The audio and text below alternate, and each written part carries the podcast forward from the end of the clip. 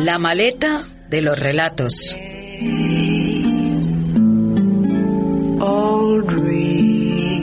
Un divertido y variado programa donde podrás escuchar relatos, poemas, cuentos y fábulas de escritores consagrados y de la gente corriente. Estarás al día de la más completa agenda cultural que ofrece Alcalá de Henares y podrás disfrutar de un breve espacio musical con ritmos de ayer, hoy y mañana de la más rabiosa actualidad.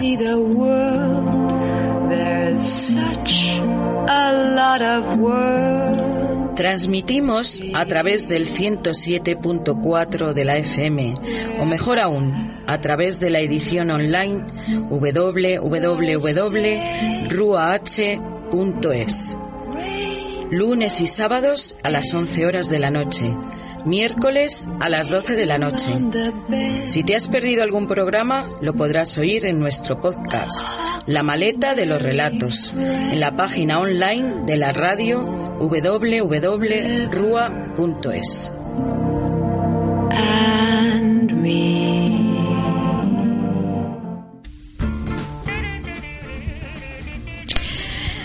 Buenas noches.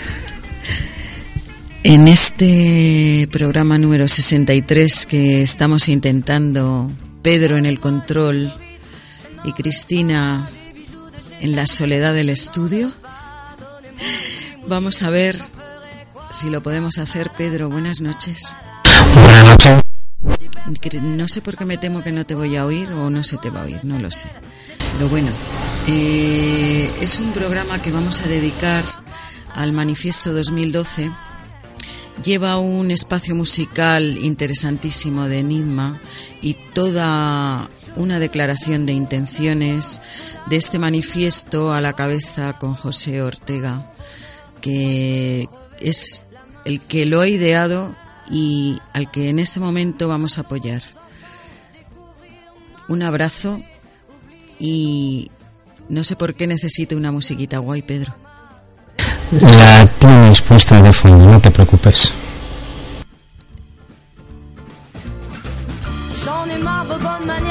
c'est trop pour moi. Moi je mange avec les mains et je suis comme ça. Je parle fort et je suis France, excusez-moi. Fini l'hypocrisie, moi,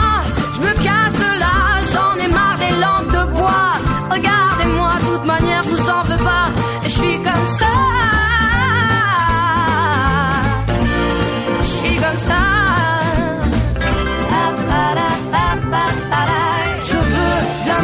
la joie, de la bonne humeur. Ce n'est pas votre argent qui fera mon bonheur. Moi je veux crever la main sur le cœur.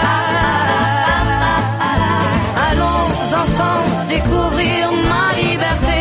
Oubliez donc Bienvenue dans ma réalité.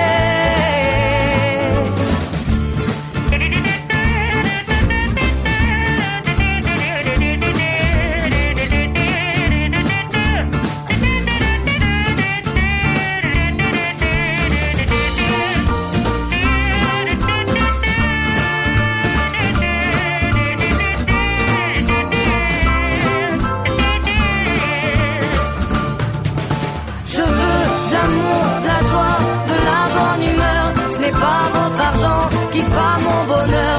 Moi je veux crever la main sur le cœur. Allons ensemble découvrir ma liberté. Oubliez donc tous vos clichés. Bienvenue dans ma réalité. Je veux l'amour, la joie, de la bonne humeur. Ce n'est pas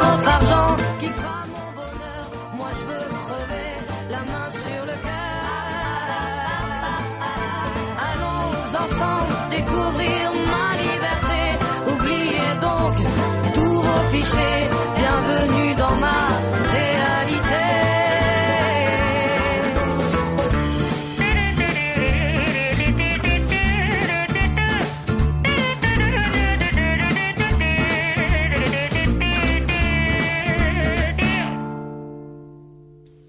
Y ahora, sin más preámbulo, Hola, me llamo José Ortega, soy abogado y os voy a explicar en qué consiste el Manifiesto 2012 y para qué sirve. En primer lugar, dos palabras de quién soy yo y por qué estoy aquí haciendo esto. Pues yo soy abogado, me ha tocado trabajar mucho con temas de derechos civiles, he trabajado con cuestiones de ley de costa, defendiendo a gente humilde que tenía pocos recursos contra lo que yo he considerado que eran abusos del Estado. Eh, formé una plataforma, tuve bastante éxito, conseguí el Parlamento Europeo declararse que España estaba abusando de los débiles, de los humildes en la aplicación de esta ley, etcétera, etcétera. Entonces tengo ahí pues una cierta experiencia de cosas que he hecho que va más allá de la práctica del ejercicio de esta profesión en un despacho haciendo un escrito de alegaciones. La verdad que hay muchas formas de ejercer el derecho. Yo tengo esta. A mí me han venido muchísimos asuntos imposibles y con muchos de ellos pues he tenido suerte. Conseguido, pues, en fin, cosas difíciles y complicadas que en principio no, no era de, de prever que se consiguieran. Y aquí ahora en España y en el mundo también tenemos una cuestión muy difícil. Tenemos lo que sería en un despacho de abogado un asunto imposible de defender, que es cómo se arregla esto. El país está que se cae. España eh, ahora mismo le soplan, se cae y ya no se puede levantar. Yo, desde luego, soy un ciudadano más, no tengo ninguna clave fantástica para resolver la cosa, pero tengo algunas ideas con las que he pensado que podía ayudar y que podía contribuir a proporcionar unas fórmulas y unas ideas que fueran desarrolladas por todos de una manera horizontal y en equipo. Y esto es básicamente el Manifiesto 2012. El Manifiesto 2012 es el resumen de una propuesta de reforma de la Constitución que yo escribí hace un año un poco como una reflexión de lo que habría que hacer en España y que en verano redacté como proyecto de ley con un texto articulado, con un preámbulo y todo esto. Lo que pasa es que esto costaba mucho de leer porque son unos cuantos folios y es un lenguaje un poco técnico, lenguaje legal. Eh, así que en diciembre hice un resumen al que llamé Manifiesto 2012 y tiene la forma de una declaración colectiva. Yo lo que he procurado con esto es, por una parte, garantizar las, las, reglas, las reglas de la democracia, que la democracia sea de verdad, eh, impedir la corrupción y garantizar la separación de poderes. ¿eh? Y por otra parte, hay un contenido que tiene una cierta carga ideológica, pero que para mí es innegociable. Son las cuestiones que yo creo que hacen falta para que la humanidad se ponga al compás de los tiempos. España y, y lo que no es España también.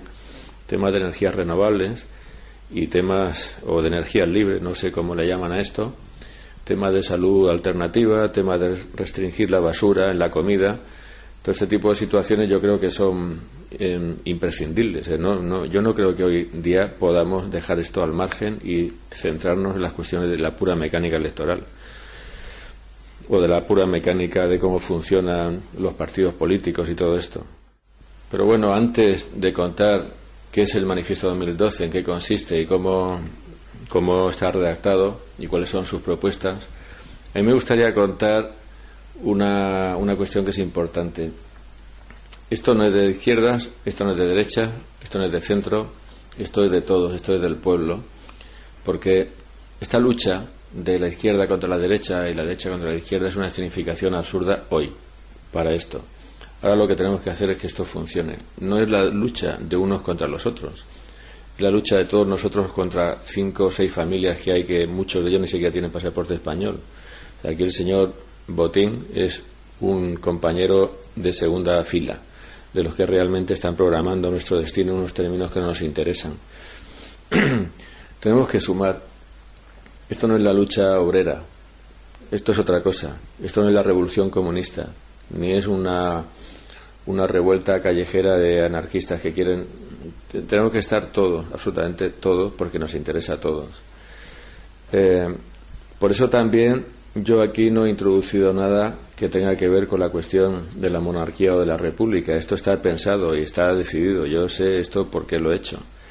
Primero porque nosotros en España tenemos cierto fetichismo por el tema de la república y creemos que con conseguir una república hemos conseguido liberarnos de la esclavitud, no va a ser así. Esas son las formalidades y nada más.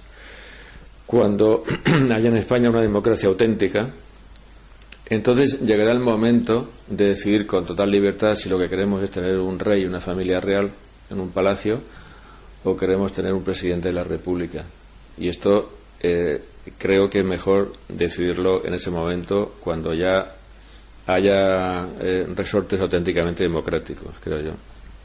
Y luego también es que si ahora venimos a decir en el manifiesto 2012 que esto tiene que ser una república por narices, lo que estaremos haciendo será quitarnos de en medio y, y, no contar con los apoyos que son necesarios, son tan necesarios como cualquier otro, de las personas que consideran que la monarquía es una cosa que está muy bien y que es estupenda, porque hay que sumar.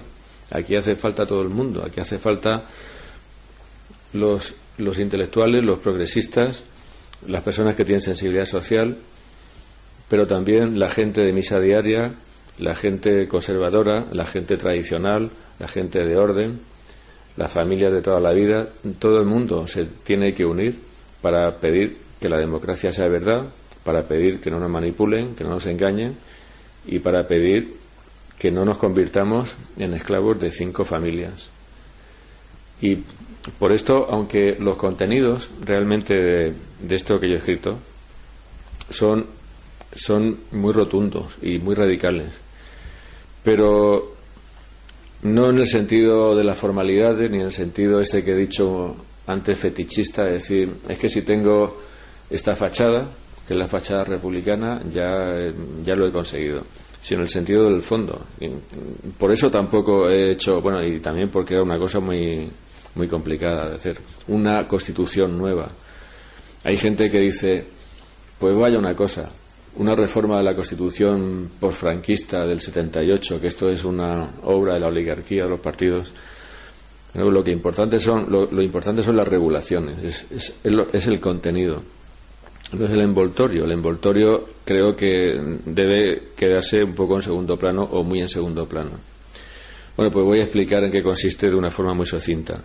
En primer lugar, hay una declaración de tres puntos que todo el mundo puede compartir, que no, estamos contentos con la baja calidad de la democracia, de la democracia, declaramos nuestra capacidad de decisión y nuestra soberanía como pueblo para decidir y nuestra intención de ejercer estos derechos por todos los medios legales y pacíficos, porque aquí esto no es un tema de quemar contenedores ni de romper lunas, esto es un, una lucha, vamos a decirla, constructiva y civilizada para regenerar la democracia.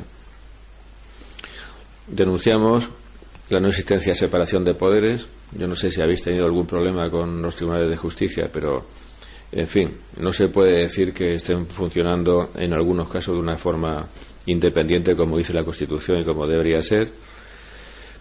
Eh, y esto conduce a que las decisiones que nos afectan sean adoptadas en la práctica por dos entidades privadas con contabilidad y financiación accesible al público. Son los partidos políticos que están ahora en el poder por turno, como todo el mundo sabe.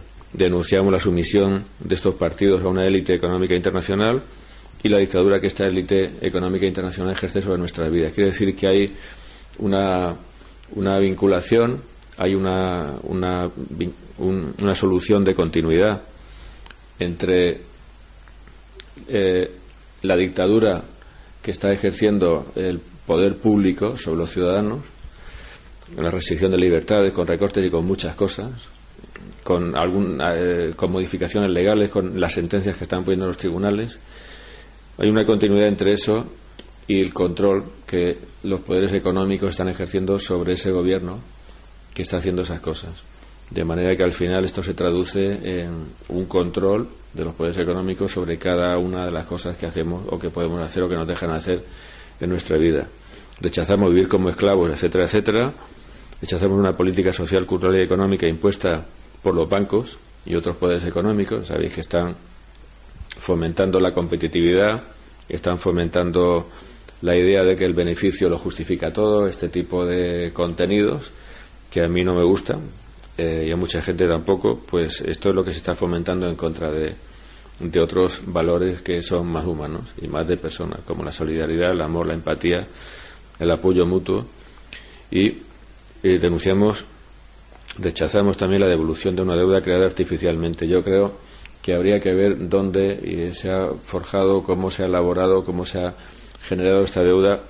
Y, sería muy interesante el hacer una auditoría para ver de dónde sale todo esto y cómo se ha gestado y a lo mejor nos llevaríamos alguna sorpresa. Yo no, no entiendo realmente por qué se tiene que causar un déficit de caja. No soy economista, por lo tanto, igual si no lo entiendo es culpa mía, pero en todo caso yo creo que todos los españoles tendrían derecho a que hubiera muchísima más claridad en torno al tema de la deuda. Entre otras cosas, eh, nos gustaría saber quiénes son los que están comprando deuda al 5 y al 6% y están estrujándonos.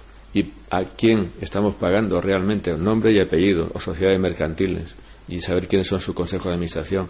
A quiénes le estamos pagando realmente los impuestos, porque cuando vamos a hacer la creación de la, renta y estamos pagando el IVA y todo esto, realmente ese dinero, una parte muy importante de ese dinero, va a estos señores que de una forma muy estupenda eh, están prestando dinero a España y, se están lucrando enormemente con los intereses. Entonces exigimos una reforma constitucional que, y aquí es donde viene la parte eh, extensa y técnica de la reforma de la Constitución, que ponga fin a la dictadura de los dos grandes partidos mediante medidas concretas que igualen a todas las opciones políticas en su capacidad para hacer llegar su mensaje al elector.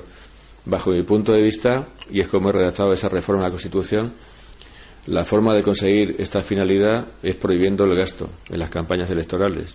Que veamos las paredes, lo he contado esto ya mil veces, las paredes empapeladas, llenas de las caras de los señores y las señoras que se presentan a las elecciones, cuando alquilan la Plaza de Toros de Valencia.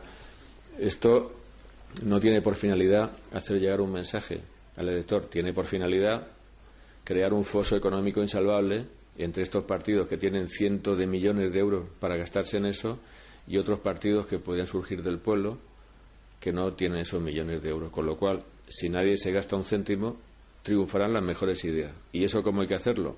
Pues eso hay que hacerlo mediante la cesión de espacios gratuitos en radios y televisiones. Las radios y televisiones, las públicas y las privadas también, están utilizando el espectro radioeléctrico que es dominio público, es nuestro, esto no es de ellos.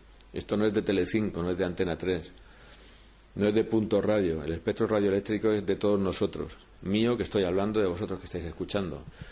Y se da en concesión. Y se da en concesión con unas condiciones. Y en esas condiciones, nosotros, que somos los dueños del dominio público, tenemos que exigir que se incluya que todos estos se dan espacio gratuito y que todo el mundo tenga las mismas oportunidades. Y yo creo que se hace así. Que haga imposible la corrupción mediante el procedimiento de poner a permanente disposición de los ciudadanos en Internet y las bibliotecas públicas la totalidad de las cuentas y contratos de las administraciones, organismos públicos, los partidos políticos. Ya hemos visto que los organismos de control las instituciones que están destinadas a controlar que no haya fraude en las cuentas públicas y que no haya corrupción y que no se maneje mal el dinero que es de todos, pues no funciona. Esta es la realidad. Si todo el mundo tuviera acceso todo el tiempo absolutamente todas las cuentas, todas las nóminas, todos los contratos administrativos y todos estos cacharros, ningún corrupto estaría seguro, podría estar seguro absolutamente y en todo el tiempo de que no le van a pillar en algún momento, con lo cual no sé si se erradicaría completamente la corrupción, pero creo que sería extraordinariamente más difícil, porque son muchos ojos y nunca se sabe dónde se van a fijar estos ojos. Y como lo público es público, ¿verdad? Pues hoy hay unas cuestiones que son, están sometidas al derecho administrativo y al derecho público que de forma paradójica digamos que no se pueden consultar documentos que están sometidos al, al, control público y al acceso del público no se pueden no se pueden consultar pues sería darle la vuelta al calcetín y que se pudiera consultar absolutamente todo pero todo de todo sin restricción que garantice la separación de poderes mediante la creación de un ente del Poder Judicial independiente. No tiene ningún sentido que haya un Ministerio de Justicia que sea el jefe de los jueces, porque el Ministerio de Justicia está en el Ejecutivo y los jueces son el judicial. Si quieren quedarse con la Fiscalía y hacer cosas con la Fiscalía, parece divino, y con la abogacía del Estado. Pero los jueces tienen que tener un estatuto propio, un presupuesto propio, un sistema de elección propio, y creo que una incompatibilidad absolutamente brutal entre la carrera judicial y la profesión, bueno, la profesión, corrijo, y la actividad de político.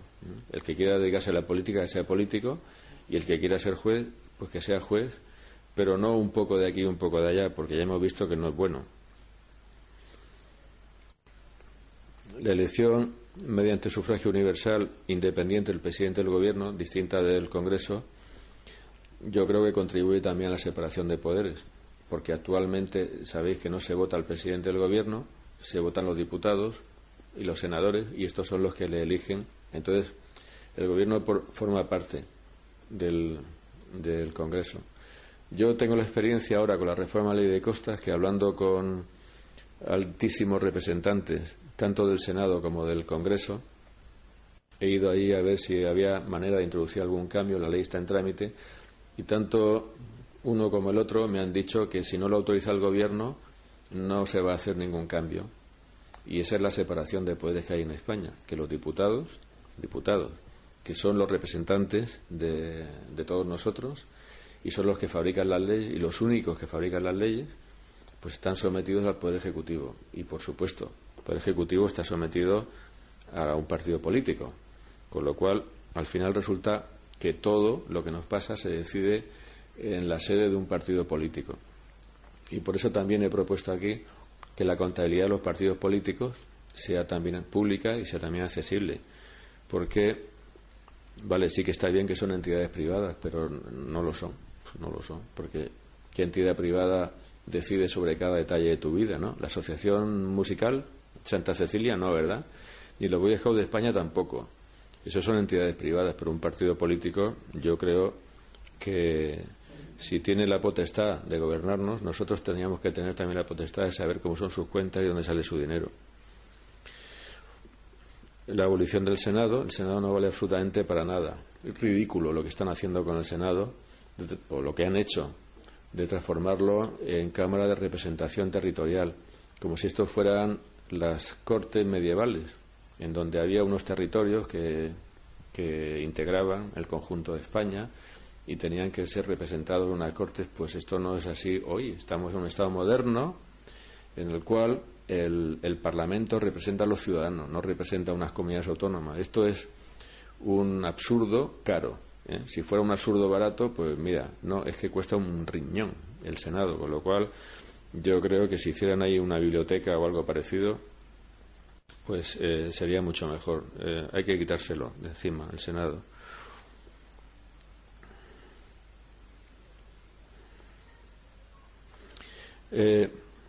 también se incorpora un sistema para que se pueda votar a través del DNI electrónico no todas las leyes, porque esto es imposible, porque hace falta un conocimiento técnico para votar esas leyes, pero sí las que afecten a los derechos fundamentales de la persona. Yo reconozco que hay un problema, porque ese voto no es secreto. Ese voto es imposible que sea secreto. Si tú votas con tu DNI electrónico, todo el mundo sabe lo que tú has votado y eso es un tema que, que podría servir de debate. Pero en todo caso, yo considero que en el balance entre el problema de que ese voto no es secreto y la importancia o la ventaja de que los ciudadanos podamos votar directamente las leyes que nos importan y nos interesan, yo creo que esto último es más importante y más interesante. Una ley electoral que garantice que el resultado de las elecciones en escaños es el reflejo del resultado en votos.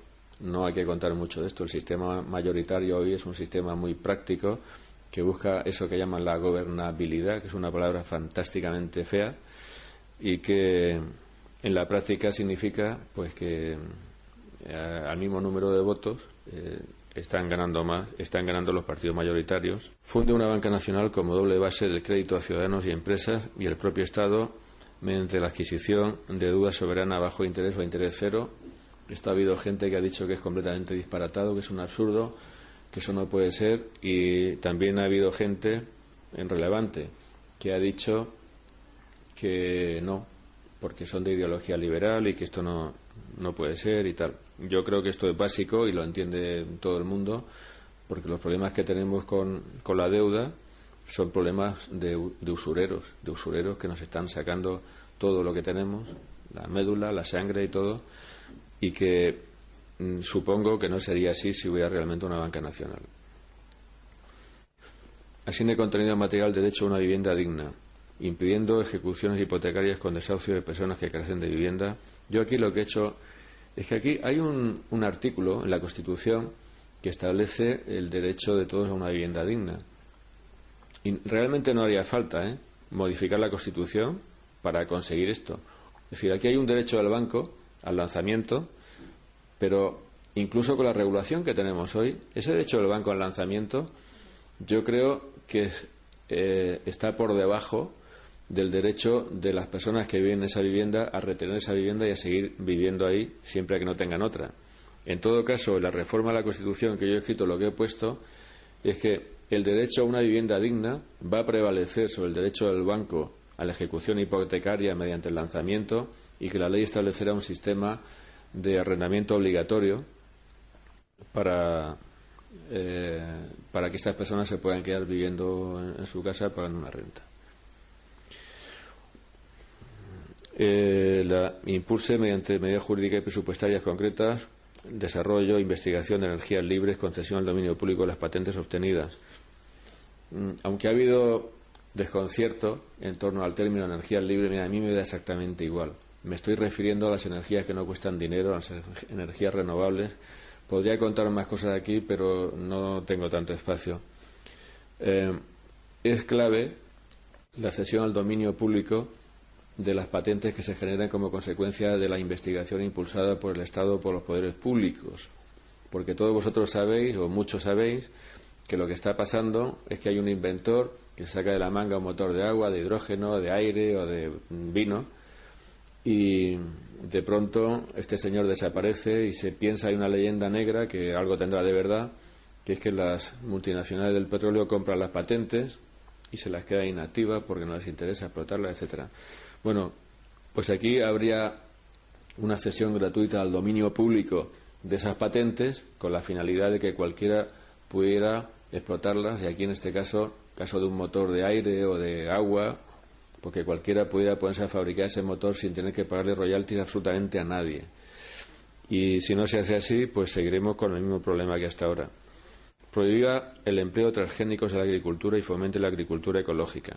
Aquí también nos hemos enganchado con algunos que dicen que los transgénicos son lo mejor del mundo, que son estupendos y que son algo sensacional y fenomenal, y ponen como referencia que se han ido consiguiendo variantes de especies vegetales a lo largo del tiempo, a lo largo de la historia, y nadie se ha rasgado las vestiduras. Bueno, pues yo no soy tampoco científico, lo mismo que no soy economista, entonces yo no sé si es mayor o menor, creo que es grande, pero en fin, el peligro de comerse una planta que ha fabricado su propio insecticida, que es lo que parece ser que hacen estos transgénicos.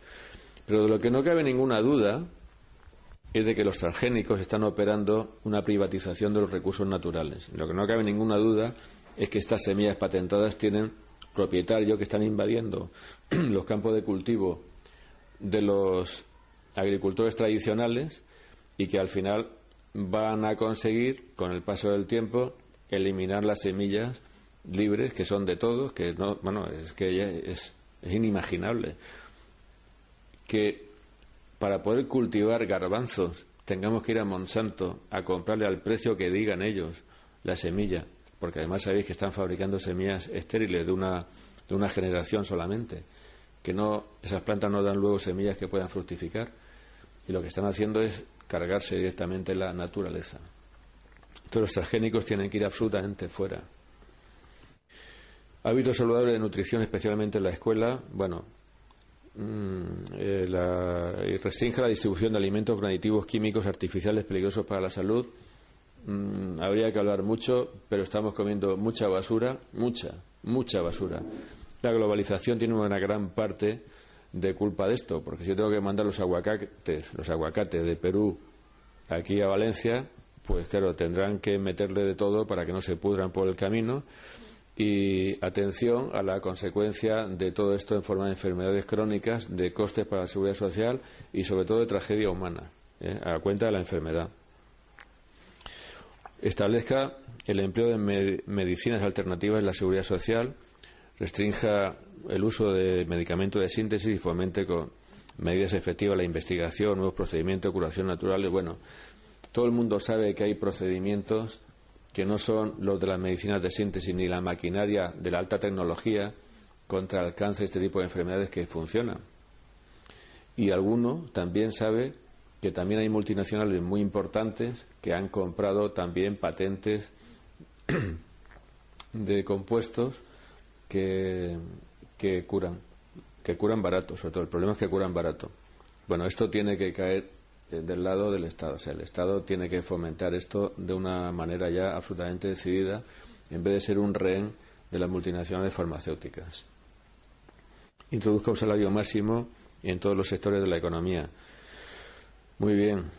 El salario máximo creo que es una exigencia de moralidad. Todos somos iguales, ¿eh? no tenemos las mismas capacidades, no tenemos la misma especialización, no tenemos los mismos méritos, pero somos iguales en dignidad. No se significa que seamos iguales en dignidad cuando hay un señor que tiene un salario de 4 millones de euros o de un millón de euros y hay tanta gente que tiene un salario de, pues, bueno, el, el que lo tiene, ¿no? Entonces yo creo que no nadie es tan interesante como para poder tener un salario, no digo las empresas que es su beneficio, digo el salario que se da en 10 veces, que ya está bien, el salario mínimo. El salario mínimo son 1.000 euros al mes, por ejemplo, el salario máximo debería ser de 10.000 euros, que yo creo que ya los agraciados ya van bien. Y más o menos estas son las regulaciones de la nueva Constitución que están recogidas aquí en el Manifiesto 2012, que termina diciendo no deseamos vivir una sociedad competitiva y deshumanizada, ni admitimos ser menos tornillos sin alma de un gran engranaje económico y estamos resueltos a defender nuestra libertad y nuestra dignidad de ciudadanos frente a las imposiciones de las élites económicas. Bueno, ya está. Yo esto lo he escrito porque yo estuve en las manifestaciones como mucha gente, del 15 de mayo y tenía mucha esperanza. Esa esperanza se ha ido disipando, eh, que es lo peor que puede pasarle a un, pueblo, ¿eh? que, ese entusiasmo se, se difumine y se transforme en resignación, porque parece ser que nadie sabe qué hacer. Yo el otro día estaba en, en una cafetería, de unas señoras mayores al lado, y estaban diciendo las señoras, curiosamente, que había que reformar la Constitución, pero es que tenían casi 80 años estas mujeres. Todo el mundo está hablando de esto, pero eh, parece ser que no hay propuestas concretas, ¿no? Y si hay alguna, pues pido perdón, porque no la conozco y será culpa mía no conocerla. Pero parece ser, que no hay propuestas concretas. Yo he estado con los constituyentes y con gente que con ATAC y están Mm, con esto de, reformar la Constitución, pero eh, están a un ritmo muy lento, a un ritmo muy lento. Eh, yo no pretendo que esta reforma de la Constitución que yo he escrito sea la gran solución para todo, ni quiero figurar más de la cuenta en el, en el, tema. Esto lo he hecho como si fuera un trabajo del despacho. Es un consejo, es una fórmula y es una propuesta. Pero lo que sí que creo es que tenemos que sumarnos todos, tenemos que integrarnos todos y tenemos que trabajar sobre un texto que tenga contenido y que tenga una buena regulaciones.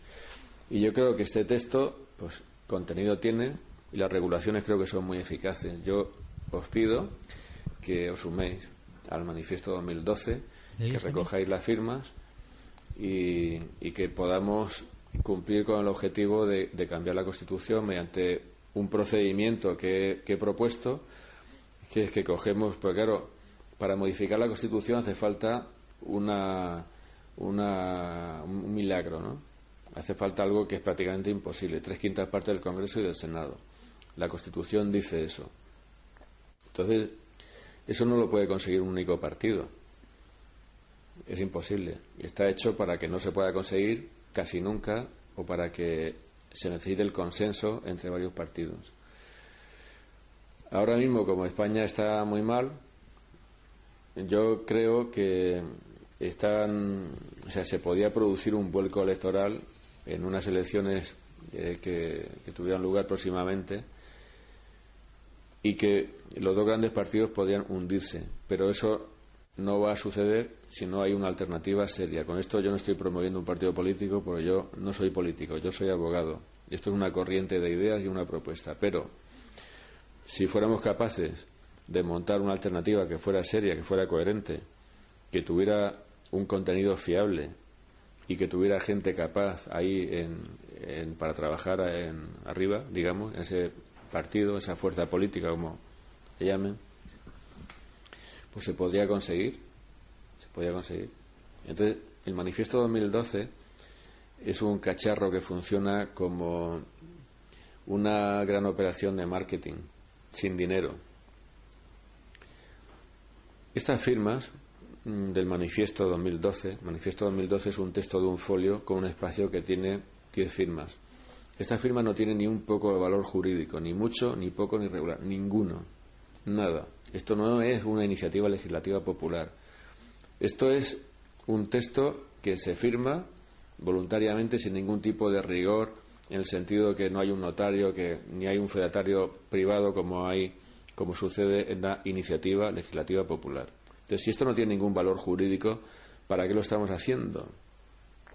Lo estamos haciendo porque efectivamente es una gran operación de publicidad. Si somos capaces de conseguir 20 millones de firmas, o 10, u 8, pues se coge, se hace una manifestación y se llevan las firmas al Congreso para depositarlas. A continuación, los políticos no te van a decir no, te dirán que hay que escuchar al pueblo, que la gente tiene razón, que han entendido el mensaje, como dijo aquella vez Felipe González, eh, y a continuación no harán nada o harán algo que realmente pues no tendrá contenido o que será lo, lo mínimo.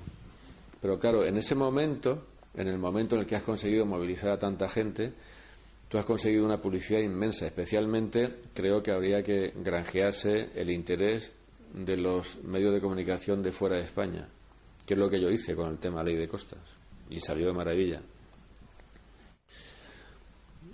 Y entonces nos encontramos con que se ha generado una, una ilusión colectiva, pero en vez de ser una ilusión colectiva en negativo, para decir, no somos mercancía, mano de político, banquero, tal, es una ilusión colectiva en positivo porque te agarras a algo. Y entonces, en ese momento, se puede fundar un partido político o utilizar uno de los que ya hay, que a mí me da exactamente igual, y que ese partido político vaya a las elecciones con el único propósito y el único programa electoral de modificar la Constitución en estos términos, más o menos. Entonces, yo creo que todo el mundo, eh, por lo menos en teoría, ¿no? En teoría, que haya firmado el manifiesto 2012, podría votar a ese partido, por una cuestión de pura coherencia. Por cierto, que el manifiesto 2012 lo están firmando alcaldes y concejales del PP y del PSOE, según me han dicho por ahí. Entonces, si tenemos los votos de todas las personas que han, que han firmado el manifiesto, se puede conseguir una, bueno, una victoria electoral inimaginable. Hay que ingenuo, este señor es muy ingenuo. Pues sí, me, gusta ser ingenuo y de fruto. Y si no te trazas metas imposibles, pues nunca vas a conseguir nada o casi nada. Lo que tiene que hacer ese partido es no levantar sospechas de que quiere agarrarse al poder, no levantar sospechas de que quiere gobernar para forrarse y no levantar sospechas de que quiere ir a, trinconear también. Ahí tiene que haber gente muy desprendida y muy limpia y muy sacrificada. Entonces, ¿cómo se hace eso? Tú vas con ese partido a las elecciones con ese único programa y cuando se haya reformado la Constitución, si se puede conseguir, inmediatamente elecciones, otra vez, bajo nuevas reglas que garanticen que la democracia es verdad y que gane el mejor, que gane el que tenga las mejores ideas o que gane el que represente a la mayoría. Si gana un partido que dice que el rey es estupendo, pues tenemos rey para todo el mundo. Que gana un partido que dice que la república es mucho mejor, pues una república y que si sale un partido que dice que hay que ir a misa todos los domingos y el que no le pondrá una multa, en fin. Bueno, me entendéis lo que quiero decir, ¿no? Que la democracia funciona de esa manera, que tenemos que fomentar que la democracia sea verdad, que después tenemos que aceptar las consecuencias ¿eh? de que la democracia sea verdad, pero yo creo que se puede conseguir. Se puede conseguir si en vez de mirarnos con recelo unos a otros, pues nos miramos con buenos sentimientos, con afecto, Estamos fomentando en, el manifiesto 2012 que la gente se encuentre en la calle, fuera de Internet, y que se desarrollen esos lazos. Y yo creo que, creo que con esto ya está prácticamente todo lo importante explicado. Que firméis el manifiesto, que difundáis el vídeo y espero que lo podamos conseguir. Y muchas gracias.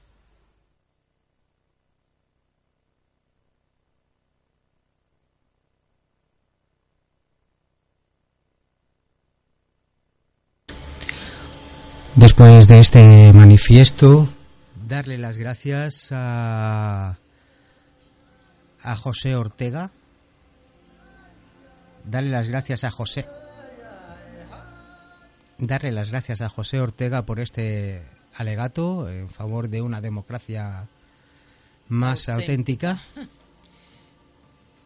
Y simplemente comentaros que empezaba nuestro espacio musical retornando a la inocencia preguntaremos por qué, miraremos más allá del espejo para darnos cuenta que entre mente y corazón tenemos los mismos padres y, y seguiremos preguntándonos por qué.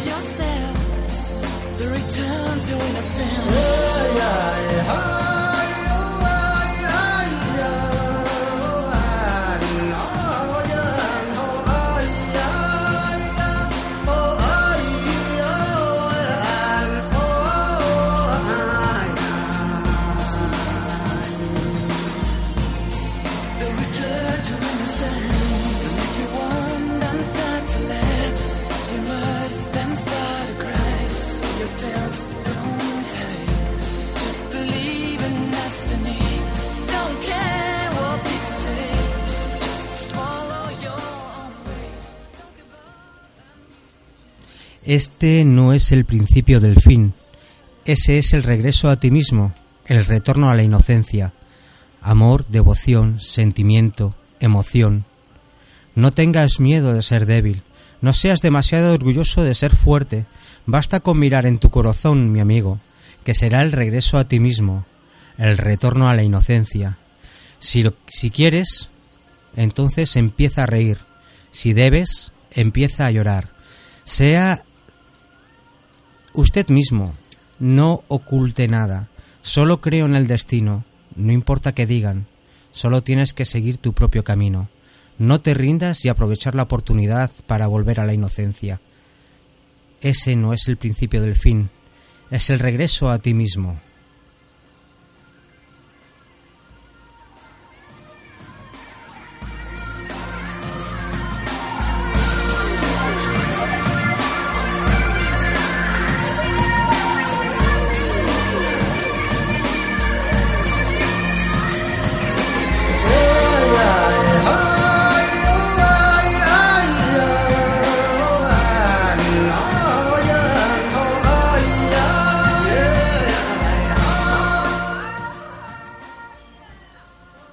Te rindas, no te rindas para volver a la inocencia. Si quieres entonces ríe, si luego hay que llorar, llora. Sé mismo. No te ocultes, solo creo en el destino.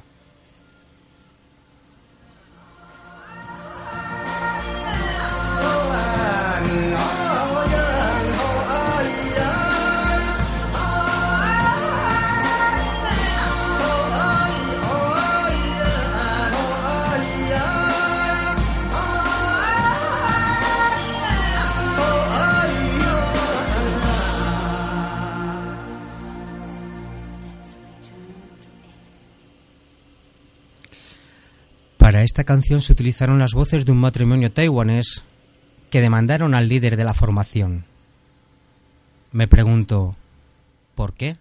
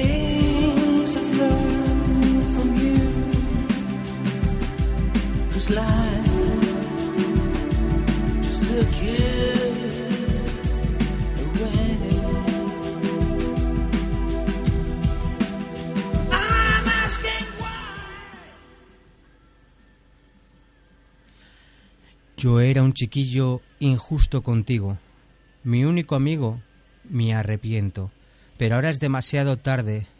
No puedo mostrarte más ya de las cosas que he aprendido de ti, porque la vida se te va. Estoy preguntando por qué. Nadie me da una respuesta. Solo estoy preguntando por qué, porque algún día nos encontraremos de nuevo y te preguntaré. Te preguntaré por qué. ¿Por qué tiene que ser así? Estoy preguntándome por qué. Por favor, dame una respuesta. Muchos años en estúpidas luchas hasta que aceptamos ver cómo fue y siempre será. ¿Por qué tiene que ser así? ¿Por qué no nos damos cuenta? ¿Por qué estamos tan ciegos para ver al único que siempre está a nuestro lado? Me estoy preguntando por qué. Nadie me da una respuesta. Solo me estoy preguntando por qué. Dime por qué. ¿Por qué tiene que ser así? Que lo bueno se desvanece. Nadie me da una respuesta. Solo estoy preguntando por qué. ¿Por qué?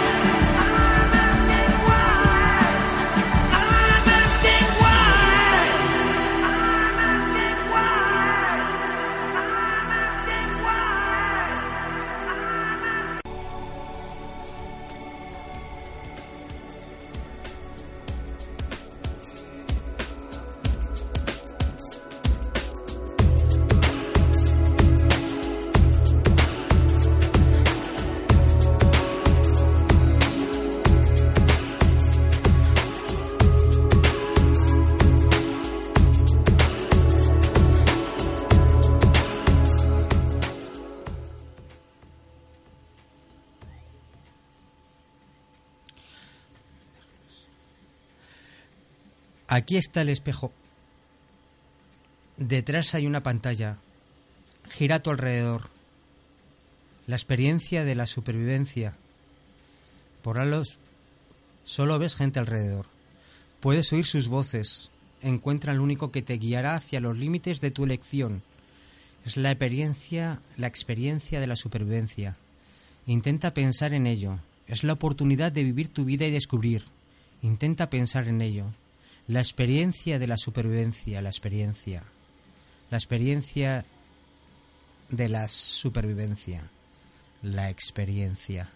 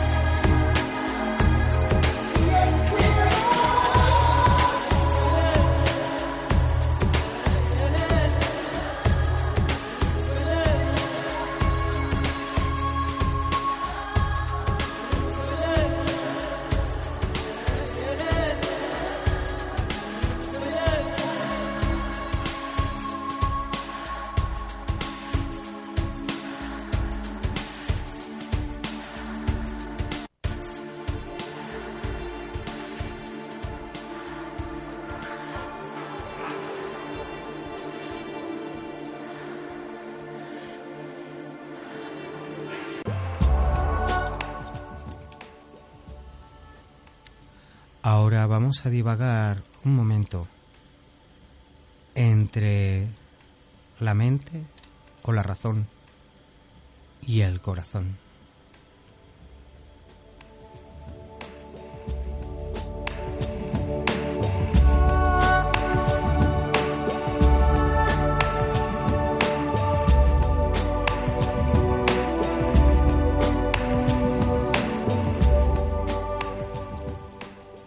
Es difícil encontrar el equilibrio cuando te enamoras.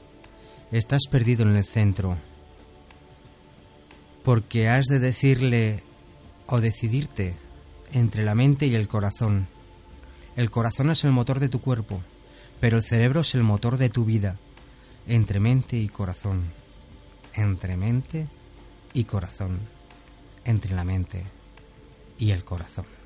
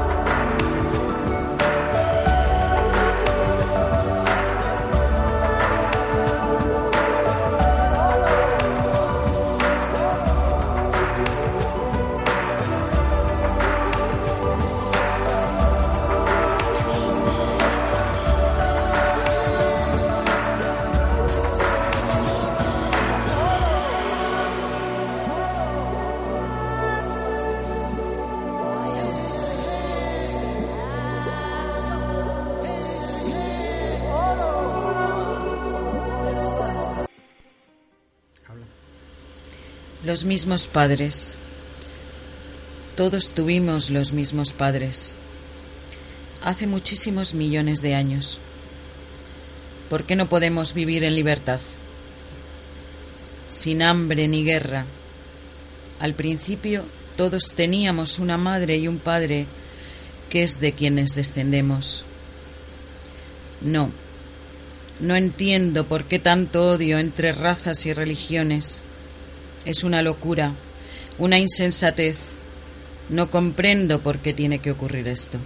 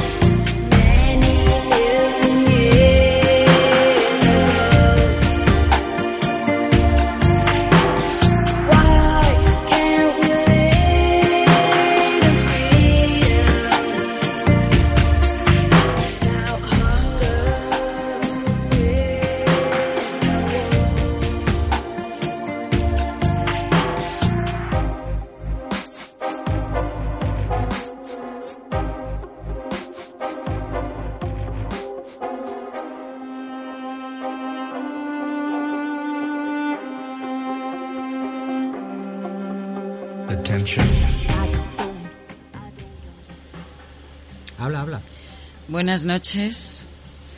Desde este especial programa dedicado al Manifiesto 2012, mil gracias a Pedro Povedano en el control. Un recuerdo especial a los que no estáis. Y hasta el jueves que viene, Pedro. Buenas noches a todos. eh, agradeceros que sigáis con nosotros a pesar de que los duendes siguen jugando con no con las máquinas, en este caso con las personas. Y esperamos que eh, pronta recuperación del equipo faltante. Por otra parte, agradecer a José Ortega Cano por el manifiesto. Ortega. José Ortega. Ortega. Lo de Cano me lo he inventado, se me ha venido a la cabeza. Buenas noches El a todos. pero y- es todo un torero. Y el próximo día un poquito más, esperemos que también un poquito mejor. Si ha habido algún fallo técnico es por mi falta de experiencia, ya que es la primera vez que tomo el control de una emisora.